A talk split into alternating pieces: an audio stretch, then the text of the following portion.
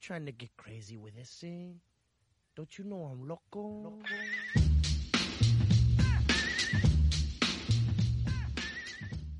Hola, somos Dani y Huesos y estamos muy contentos de estar aquí con ustedes. ¿Cómo estás, Dani? ¿Qué tranza? Aquí el mero mero botanero, el mañero, aquí saludándolos con gusto. Claro que sí, claro que sí. ¿Y tú? Muy bien, muy contenta porque estamos explorando eh, esto de los podcasts juntos. Y bueno, pues, ¿cómo ves que les platiquemos un poco sobre nuestro nombre? Primos, es una gran historia. ¿La cuentas tú o la cuento yo? ¿Qué te parece que la contamos? ¿Ambos dos? ok, estábamos pequeños. Eh, nuestros papás obviamente son hermanos.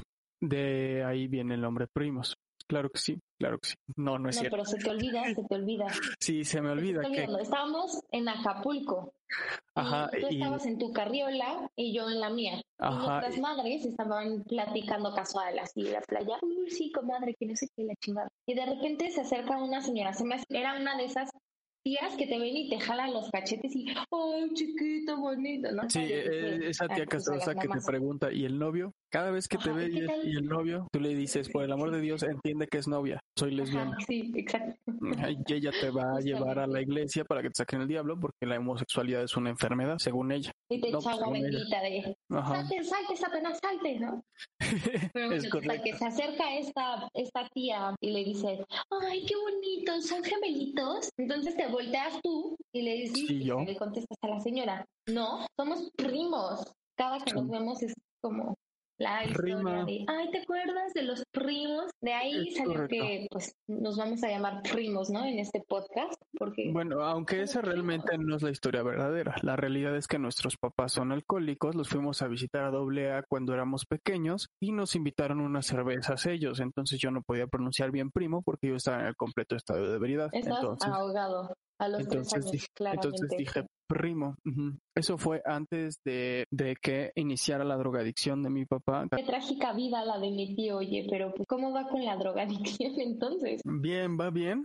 Este, fíjate que mala hierba nunca muere. Se ha intentado suicidar dos veces y pues no lo ha conseguido porque al parecer ni Dios ni el diablo lo quieren. Oye, ¿qué te parece tocar el tema de adicciones en tiempos de COVID? Yo creo que esto es como demasiado, demasiado pues fuerte para las personas porque estar confinados, no sé tú, pero yo que soy una adicta al crack, me, me vuelvo más adicta, ¿no? Ajá, no, no, y aparte acuérdate que tu papá también era drogadicto, entonces lo heredaste, o sea, desde la panza de tu madre, tú ya tenías tendencia drogadicta, claro. Claro. Sí, ni los antidepresivos me están ayudando ahorita, ni las pastillas para la ansiedad. El tema ¿no? del confinamiento y el estar vulnerable emocionalmente, yo creo, verdad, que es muy peligroso. Y más si estás solo, ¿no? O sea, me imagino todas las personas que tienen como 25, 28 y que están como apenas empezando a vivir solos, se han de ver más afectados o no sé. Pues claro, claro, no, y ya hablando en serio, o sea, yo que soy adicto al cigarro y tú que lo llegaste a ser en algún momento de tu vida,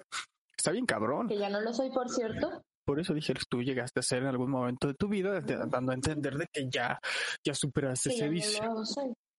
Sí, ahora te metes. Eh... algo? En, en, una de mis borracheras de, de, confinamiento, agarré un cigarro. No, no pude. Me, el humo me, me dio así como.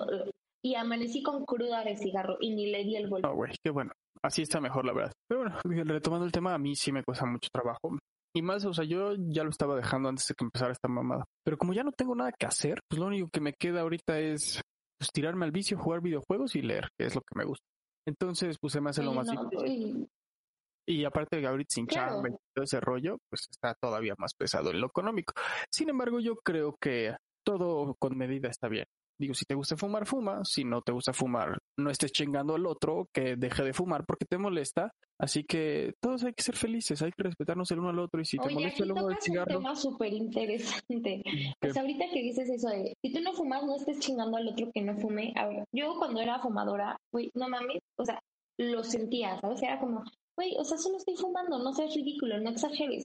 Pero ahora que no fumo, sí, sí, sí hay un momento en el que digo, echa tu humo para el otro lado, ¿no? O sea, porque a huevo me lo tienes que echar en la jeta. Entonces, a ver, es eso sí, o sea, hay que ser conscientes con los fumadores, pero los fumadores también tienen que ser conscientes con los que no fumamos. Es que también digo, si te vale verga, eh, o sea, y empiezas a fumar en un lugar cerrado o algo así, entiendo que te molesta, pero por ejemplo, estás caminando en la calle y te estás fumando un cigarro y que se pongan a ver feo le hagan a, bueno, no estás viendo lo que estoy haciendo. Ay, sí, que, que, abaniquen el, Ajá, el aire, ¿no? Para, ay, sí, sí, sí, esas son personas que yo, yo llamo ridículas, ¿no?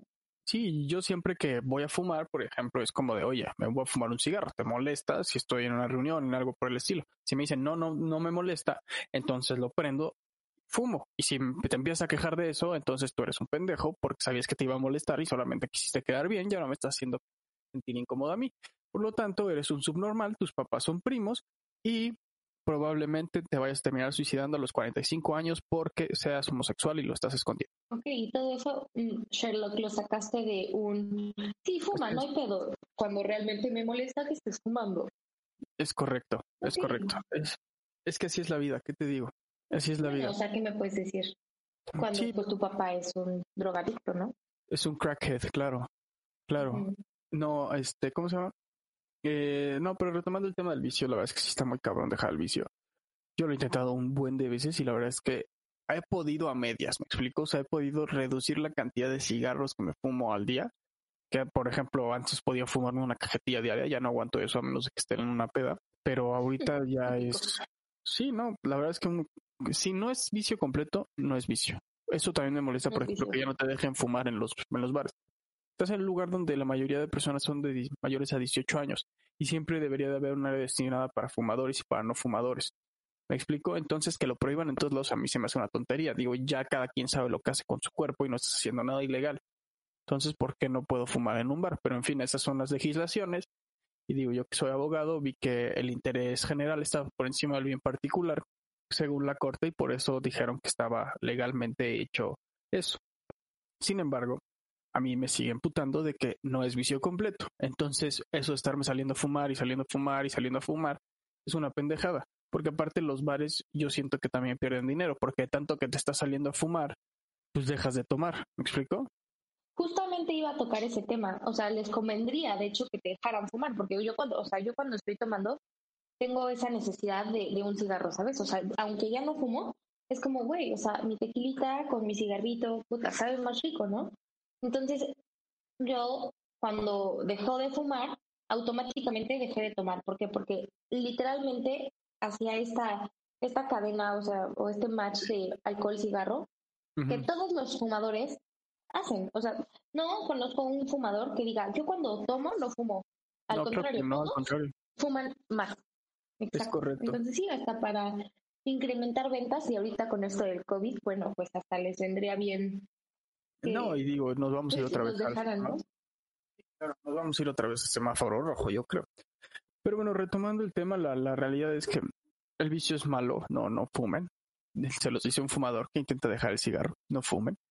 Sí, aquí no pretendemos incitar a los vicios ni nada. No, no, no, no, no, no. Muy bromistas. aquí, son... tampoco le doy al crack, ni nosotros vamos le dan al crack por si no se habían dado cuenta. Pero la realidad es esa, güey. O sea, el, el vicio está muy cabrón, güey. Es, es, muy caro porque, digo, ya los impuestos, está viendo el IEPS, el impuesto especial de productos y servicios. Y para un cigarro lo que tú pagas es aproximadamente el 75% del, de impuesto en el precio. O sea, en realidad tú estás pagando de los... Yo fumo Chesterfield porque, repito, soy pobre y me cuestan 55 pesos la cajetilla de 25. Entonces, Cuando el 75... costaban eso los Malboro. No, creo que están en 67, 64, no sé. Entonces, ahorita lo que tú estás pagando es de esos 55 pesos, el 75% es impuesto. ¿Por qué quieren hacer que... Cuando me fui a Miami hace como un buen de, de años, como cuatro o cinco, no sé, no me acuerdo. Me daba todo pagar los cigarros porque justamente hacía la conversión y me salían como entre 60 y tantos. Entonces, de verdad, yo decía, pinches gringos, ¿por qué tienen tan caros el cigarro? Yo dije, bendito sea que soy mexicana y puedo pagar mi vicio a 42 pesos. Y ahora está lo mismo que cuando me fui a Miami y menté la madre. No, pero en Estados Unidos creo que todavía están más caros. Porque tengo un primo que sí, ahorita ya está, como, está como no, me dice que la cajetilla le salió como en 35 dólares. Una pendejada así. ¿Son cigarros felices o qué? No, no, no. De hecho, la marihuana sale mucho más barata. Hablando de marihuana. que, el, tema de la marihuana. También otro vicio, aunque los. No, no, no, otro vicio, aunque los pinches marihuanos digan que no se hace adicción. Sí se hace adicción, güey. Fumas diario, no mames. Obviamente eres adicto. La cosa es que no lo quieres aceptar. Y fíjate que a mí. Pero es verde, entonces es saludable, güey. Como no, la lechuga, no mames. A mí me gusta mucho fumar marihuana, pero yo fumo una vez cada tres meses, entonces no tengo nada en contra. Yo tengo un problema con los marihuanos. Los marihuanos son los nuevos veganos. Ya están en todos pinches lados diciendo que la marihuana hace menos daño que la lechuga. Andan, esos güeyes no pueden estar cinco minutos sin decir que fuman marihuana. Son los nuevos veganos, güey, los marihuanos, que ahorita se sienten muy chingones porque aprobaron la marihuana. Y está bien, es perfecto. Porque ya están como en proceso de a ver, tú que eres abogado y está en proceso de legalización, ¿no? O sea, ya está, ya puedes tener cierta cantidad en tu, en tu bolsa de consumo recreativo, ¿no? No, no, hasta el próximo año vas a poder hacer eso. Porque ahorita acaba ah, de pasar en Cámara de Origen, este, la Cámara de Origen por el Senado. Entonces va a ir a la Cámara de Diputados, se tiene que aprobar en la Cámara de Diputados.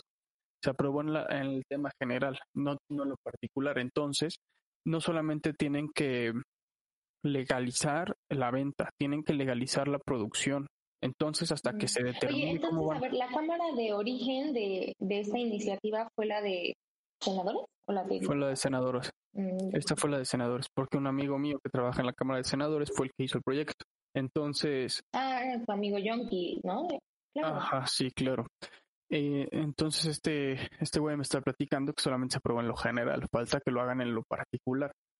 Aquí lo que va a pasar es que van a legalizar el consumo, van a legalizar la producción y obviamente van a establecer unas tiendas para que puedas tú fumar ahí que van a conllevar un permiso específico. Se va a crear el Instituto de la Marihuana, no se va a llamar así, pero pues así lo dicen mientras, el cual va a regular todo eso. Y hasta que no se constituya este Instituto de la Marihuana, no se va a poder regular la producción. Oye, primo, no mames, o sea, ya sabemos, no tienes chamba ahorita, hay que poner una tienda de marihuana. Esta va a estar muy complicado. Así, recreativa. Sí, claro, pero, va a estar muy difícil porque vas a competir con narcotraficantes, es la realidad. La neta, lo van a usar para lavar el dinero, pues ellos ya tienen las productoras. O sea, vas a competir contra puro bueno, A lo mejor no vas a vender tú la marihuana, nomás les vas a dar un lugar, un espacio así súper chingón para que se maltripen. O sea, unas cabinas, todas así, no sí, como en Amsterdam. En los cafés de Ámsterdam, güey. O sea, puedes fumar ahí la marihuana, ¿me explico? La compras y la... Nunca he ido a las Europas. Yo tampoco, pero te digo porque vi Gigolo por accidente en Europa. ¿Y qué tal? ¿La recomiendas? Sí, la verdad es que está muy buena, está muy cagada. A mí me divirtió muchísimo. Mm. Sí, soy muy sincero. ¿De qué va? Eh, de un güey que es este prostituto y se va a Europa y todas las aventuras ah, que pasa con prostituto. Es con Rob Schneider. Sí, pero marihuanos, no nos estén diciendo que fumas marihuana. Ya sé que fumas marihuana, hueles a marihuana. No necesitas decirme que fumas marihuana. O sea, yo fumo cigarro. Yo sé que huelo cigarro, por ende no te estoy diciendo fumo cigarro. aparte no te tienes que sentir orgulloso porque te pones idiota todo el pinche día para escapar de tu realidad. Tú sabes que el vicio es por algo, tú lo sabes, aunque muchas veces sí puede ser recreativo, pero si lo haces diario es por otra cosa y bien lo sabes. Y ahorita hay que cuidar nuestra economía, hay que ver por nuestra familia, hay que ser conscientes, ¿no? O sea, yo creo que está padre darnos nuestros trips y todo, pero como decías, Dani, todo con medida. Está padre también, ¿no? Que seas vegana y todo, pero a ver, güey, el cuerpo también necesita carne, necesita proteína, no te digo trágate un mastodonte, pero hay que alimentarnos bien, no de pura chatarra. El otro día no había comido nada y me tragué dos putos paquetes de mantecadas y dije, así ya nadie me va a decir huesos, güey. Pero bueno, esa es otra historia para otro podcast. Qué rico, Entonces, sí, es que en el 7-Eleven estaban al 2 por, al 2 por 1. Y dije, no, eh, no, ¿qué, qué oportunidad? Y dije, nunca en la vida se da esta magia. Ah, pero aquí bueno, dame cuatro. No, aquí yo tengo una duda, y es una duda seria. ¿Qué es mejor, el Oxxo o el 7-Eleven? Depende qué productos. A ver. Depende, o sea, el café 100% 7-Eleven. Los cacahuates 100% del Oxxo, porque tienes estos de la esquina que valen 10 pesos, que bueno, o sea, yo que como cacahuates como si fuera Elefante. pan de cada día. Ah, sí, claro, por eso, por eso tengo un cerebro enorme. Ay, sí, güey. ¿Tú sabías que el cerebro de la mujer es más pequeño? Lo leí en Borat, lo vi en, Borat. en Borat, güey. Una pinche película de Amazon, güey. Está buenísima esa pinche película, güey. Bueno, ahorita creo que solamente está disponible la 2 de Borat, güey. No mames, ese güey es un genio. Sasha Baron Cohen es un monstruo. Tiene Borat, güey. Tiene Borat 2, obviamente. Tiene El Dictador, güey. Salió ese güey en la BBC mucho tiempo. No, ese güey es un genio. Y aparte creo que actuó en Broadway. Está muy cabrón ese güey. Bueno, pero continúa. Vamos, vamos a hacer un, un podcast de recomendación de contenido en streaming. Y con eso cerramos el día de hoy. Somos primos y no se pierdan nuestro próximo capítulo. Se la lavan.